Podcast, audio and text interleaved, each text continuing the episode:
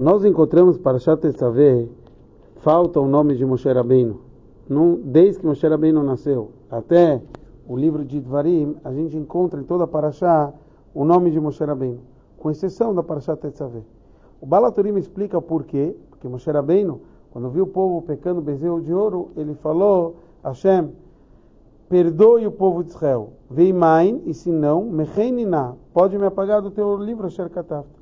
E um klalat chacham, uma maldição de um sábio, mesmo com uma condição, ele falou, se você não perdoar o povo, me apague, ele vai sim se concretizar, pelo menos em um certo nível.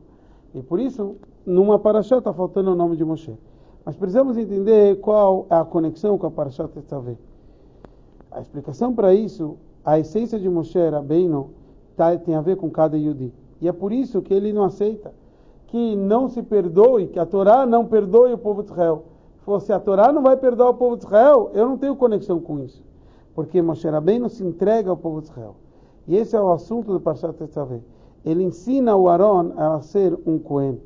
E ele e o trabalho do Cohen é iluminar o povo de Israel, como a gente vai ver que o assunto começa Parshat Tetzaveh falando sobre o acendimento das velas. E esse é o trabalho que Moshe Rabbeinu ele está causando em Aaron para poder acender e trabalhar com todo o povo. Isso também gente encontra no dever de fazer a mitzvah de Ktoret, do incenso, que era no altar de Ktoret, que ele se encontra justo em Parshat Tetzaveh. E aqui a gente encontra no incenso que tinha Levoná, essa especiaria ela tinha um cheiro não agradável.